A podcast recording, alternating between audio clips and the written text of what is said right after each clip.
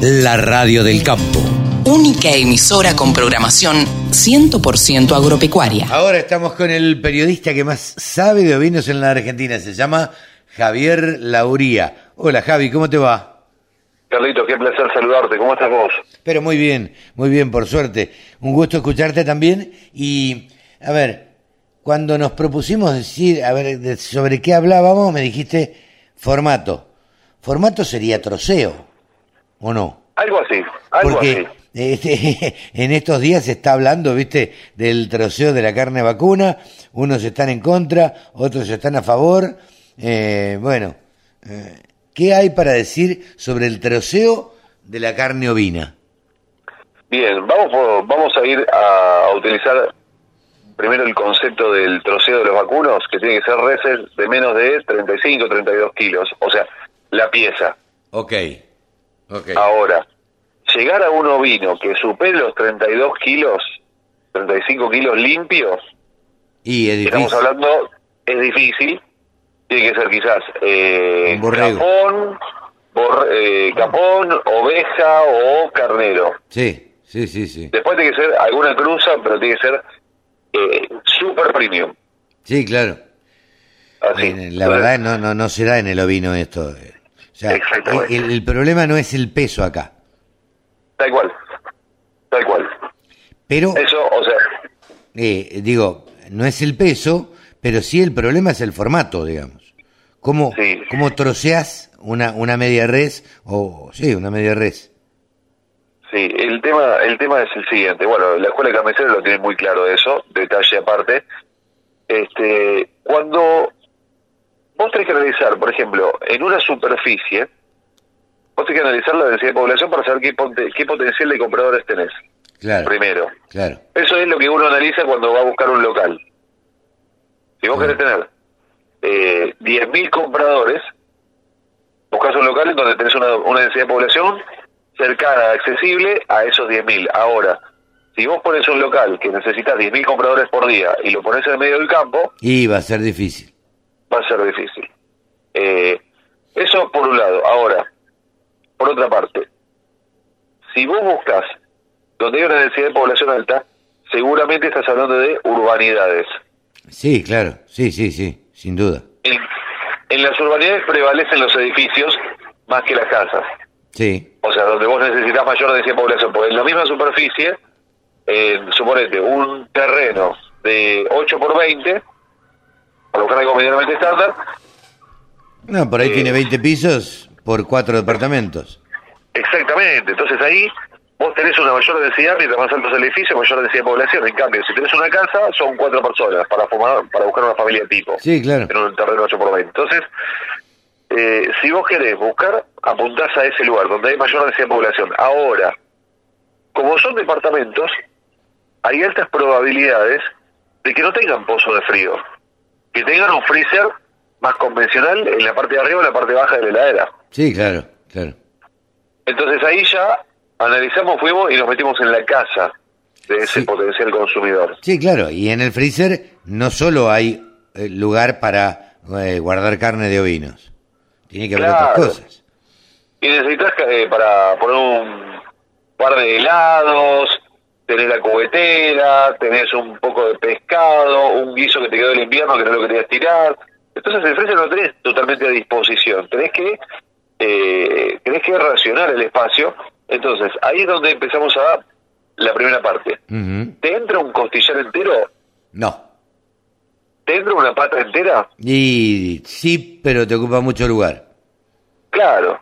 Ahora, si son dos personas y vos tenés una pata de dos kilos, o sea que tiene dos kilos de carne, No, no, no te la comes entre dos.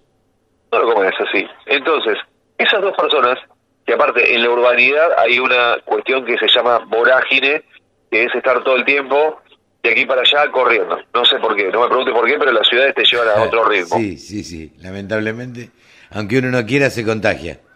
Sí, es raro, pero pero pasa. Entonces, si vos estás corriendo aquí para allá, significa que no tenés tanto tiempo para comer. No te puedes dedicar tres horas para cocinar cualquier día, todos los días o día por medio. No, no, no, ni hablar. La comida, la preparación de la comida tiene que ser una cuestión de media hora. y en, otro, y en otra media comiste. Y Exacto, porque, claro, porque la figura del ama de casa empezó a desaparecer y desapareció bastante, porque ahora eh, trabajan los dos, Claro.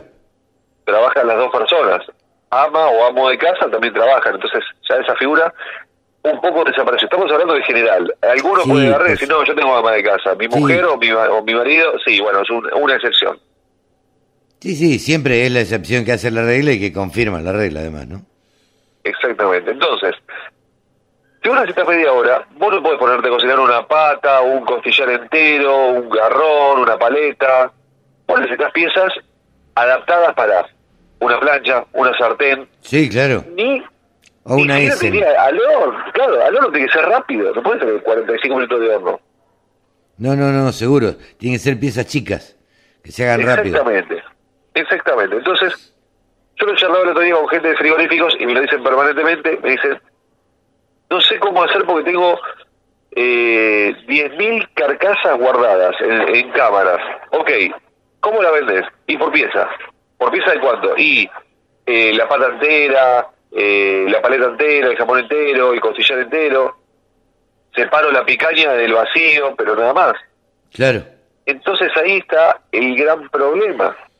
Que vos podés ser el mejor, podés hacer, pues hoy en día la producción puede haber mejorado ampliamente, tener corderos todo el año. Pero si vos no le facilitas al comprador ese formato, por más que tengas carne todo el año, no lo va a comer porque no se la estás haciendo fácil. Claro, claro. Eh, Entonces, digo, a ver, ¿cómo, ¿cómo se logra todo esto? Porque, ¿cómo se logra cambiarle la cabeza a, lo- a los dueños de los frigoríficos o, en todo caso, a, a, a los grandes supermercados para que vendan trozos más chicos? Y los grandes supermercados hoy día reciben, y si vos le vendés una pieza ya, o sea, una pieza más chica, envasada al vacío, ya está, la reciben y le ponen, la ponen en góndola, porque el carnicero de, de supermercado sabe cortar vaca. Claro, Quizás, quizás, con perdón de, de señor carnicero que sabe cortar cerdo, liebre eh, y Sí, paloma. sí.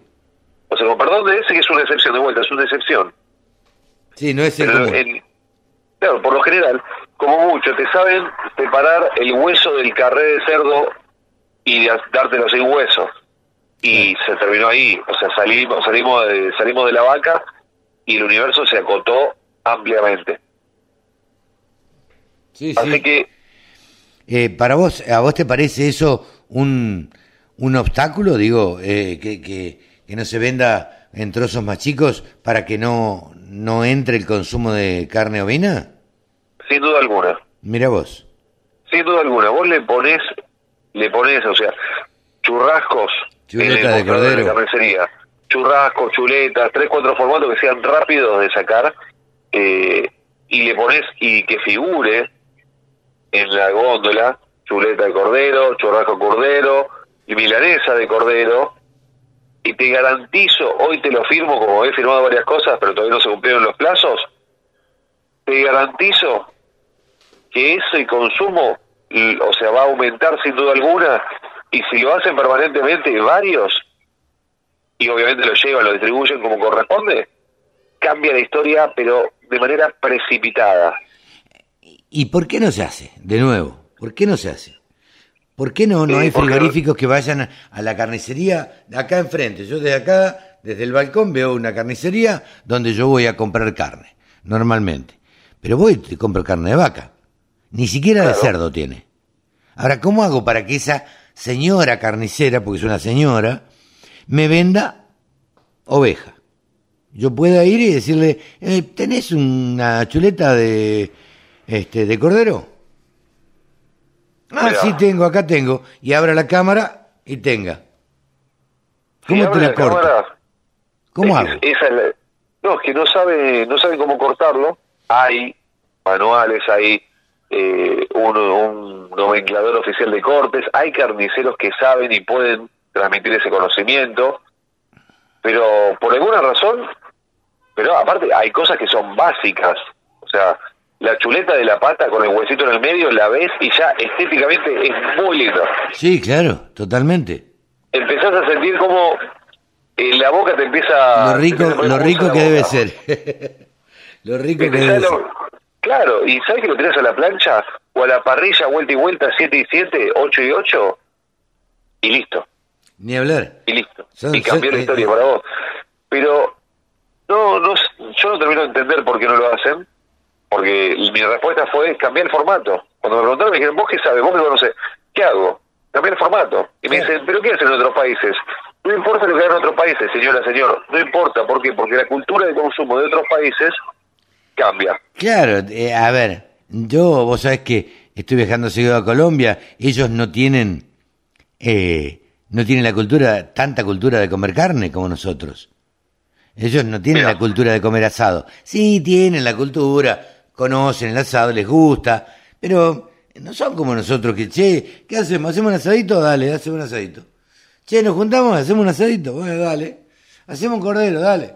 Hacemos un lechón, hacemos un costillar. No tienen esa costumbre. Y en la mayoría Claro. de los países no tienen esa costumbre. Porque en la mayoría de los países, no hablemos de Europa, la carne es cara. Te juro que te iba a, a incitar a que lo dijéramos casi a coro. Y pero claro, la carne es un, un elemento de lujo, eh, Sí. en- ni hablar, no hablemos de un cordón bleu, no hablemos de, de un bife de chorizo este, crudo en el medio, que eso es lo que, eso es lo que es el cordón bleu. Pero, eh, digo, nosotros estamos acostumbrados a comer carne barata, barata. Para nosotros eh, está incorporada en la dieta y no concebimos no comer carne. Este, Exacto. y, y, y además somos exagerados, comemos de más siempre. Digo, Pero bueno. eh, Hoy el consumo de carne vacuna, hoy, Sí. palabra de Miguel Schiaretti de hace tres días que, que salió un informe de CICRA, Sí. 47 kilos per cápita anual. 47, no llegamos a 50. Hemos llegado a los... Bajamos los 50. Y claro, eh. pero pero estamos siempre, el promedio te da 120. Claro. La suma total. Entre todas las carnes, claro. Entre Sí. carne de pollo y ca- carne de cerdo. Porque la oveja ahí, Claro. la oveja o, o el ovino no no no talla en, en el promedio. 200 gramos. Claro. Entonces, y creo que el pescado le gana, le gana por 20 gramos más o menos. Sí, claro. Y probablemente comamos más pescado que, que oveja. Pero bueno. Claro, pero el pescado, a vos, ahora mira, vamos a usar este ejemplo. ¿Vos te encontrás con el pescado o se te dan el pescado entero en la carnicería? No, te dan el filet, No, te dan el te filet. dan el corte. No, claro. Ni hablar, porque, a ver, si me das un pescado entero no sé cómo cortarlo. Exacto. Y menos sacarle las espinas. No, ni hablar. Porque capaz que lo cortás mal, lo fileteas mal y no le sacás ni una, ni una espina. En cambio, en la, en la pescadería, agarran, hacen el corte preciso y vos ves cómo sacan todo el, todas las espinas, el espinazo El completo espinazo completo, claro. y no y, y- y listo, y salís intacto y comés, po- o sea, eh, pez de mar, eh, pollo de mar, eh, pez ángel, merluza, brótola, pacú. ¿Y por qué está eso? Porque Sí, hay sí. alguien que se especializó. Bueno, no te digo que pongas una carnicería de cordero, porque tenés carniceros, pero adapta el formato. Y si no, la otra es el formato directamente del frigorífico, José Frigorífico, que ponga en las carnicerías que hagan un acuerdo, poner una heladera vertical y el corte envasado al vacío, que te dura más tiempo. Claro. Y ya te lo resolvió. Entonces vos vas y comprás queso crema, eh, dos chuletas de cordero y mostaza, por decir algo, y es lo mismo. Sí. No es que tenés que agarrar pedirle al carnicero. Si el carnicero no sabe, dáselo vos, frigorífico, dáselo ya resuelto. Claro. Sí, sí, sí, sí. Pero bueno. capaz que le metes en el envasado al vacío una etiqueta con una receta y hasta le enseñás cómo cocinarlo y el tipo ya aprendió a hacerte una Sí. chuleta de cerdo a la De no sé, un- el nombre que quieras ponerle. Sí, sí, sí. No, chuleta de cerdo, chuleta de cordero, perdón. cordero, claro. claro, claro. Este, una chuleta de cordero o un, un churrasco con ensalada caprese y ya está. Sí, sí, totalmente. Totalmente. Eh, O sea, eh, Javi, ¿cómo siguen las charlas de modo bis? cambiamos el... Va, no es que cambiamos, nos adaptamos al verano. ¿Por Bien. qué? Porque en el verano salís más, no te quedas tanto en casa. te mueves sí. más. No, estás de vacaciones, salís. ¿Viste? Entonces, capaz que agarrar una charla de dos horas decís, uh, no, qué fiaca, dos horas me da pereza. Pero, pero, una horita la tenés cuando vas a, cuando te sentás el domingo a la mañana a desayunar en San Bernardo o en Mina Clavero. Sí, claro.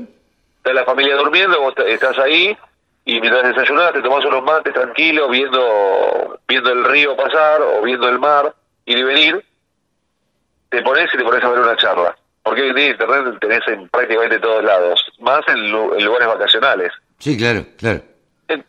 Así que lo que vamos a proponer es, a partir de diciembre y hasta marzo inclusive, Ajá. en lugar de hacer una charla de dos horas el segundo martes del mes, vamos a hacer una charla de una hora el segundo martes y una charla de una hora el cuarto martes del mes. Ok, dos por mes. ¿La cantidad de horas es, la misma? Sí, la, la, cantidad mensual sí. Capaz que el año que viene pasamos a hacer media hora por semana. Claro, bueno, podría ser, tranquilamente. o sea, vamos a ir viendo porque en función de cómo evolucione, también tenemos que analizar al público, cómo se va adaptando. Sí, ¿qué, ¿cuál es la preferencia del público? Claro, porque si el público dice, a mí me gusta más media hora, entonces capaz que las entrevistas las tenemos que cambiar. O sea, claro, tengamos en cuenta que este, en, la en las entrevistas la primera, los primeros 10 minutos son de conocer a la persona y saber de dónde salió. Claro. Por ejemplo, Mónica Ortolani. La primera vez tiene que presentar, dar un contexto, pero ahora ya todo el mundo la escucha y quiere escuchar a Mónica Ortolani y ya sabe quién es y ya sabe que su que lo que va a decir ella es excelente. Sí, sí, entonces ya abre los oídos. No, no, no, sin duda, sin duda, pero al principio tenés que hacer la consabida presentación. Exactamente salvo que uno entreviste una persona o un personaje reconocido ya en, no sé, digo, cuando uno le hace una nota a Víctor Tonelli, no necesita decir o presentar, si es radio o es televisión o lo que sea, no necesita decir, Víctor Tonelli eh, tiene campo en General Guido, bla, bla, bla, además es productor agropecuario, es consultor, no necesita decir eso, es Víctor Tonelli, digamos. Exactamente. Pero uno no puede entrevistar siempre a personajes tan conocidos. No, tal cual, y más en el ámbito ovino, que no hay tanta gente que entreviste, no hay tanta gente que, que sea conocida del ámbito naturalmente ovino. Entonces vos tenés que ir haciendo una intro. Sí, sí, sí. capaz que después de un tiempo el programa te lo permite, tener un bloque de ocho minutos de alguien y listo. Sí, claro, totalmente. Así que veremos que la receptividad del público. Apostamos a que el público, eh, y nos acompañemos mutuamente. El público se renueva y el público acompaña porque los contenidos que vos presentás, Javi, son realmente bien interesantes. Gracias, gracias, valoro mucho eso. no, es que es así, es que es así. La verdad que las charlas modo obis, eh, yo en vivo, la verdad que me las pierdo siempre, pero las veo después en YouTube y la verdad que son sumamente interesantes me alegro mucho y te cambio de tema porque tengo una inquietud importantísima. Dele. ¿Hoy festejás tu cumpleaños como lo hiciste el jueves? eh, hoy sábado de la noche eh, vamos a festejar un poquitito el, cumpleaños, sí. Probablemente vamos a comer a la casa de Marianito, eh, un amigo, y van otra gente y otra gente y otra gente y otra gente. No son muchos. No somos muchos, somos ocho para comer nada más. Bueno, lleva cordero.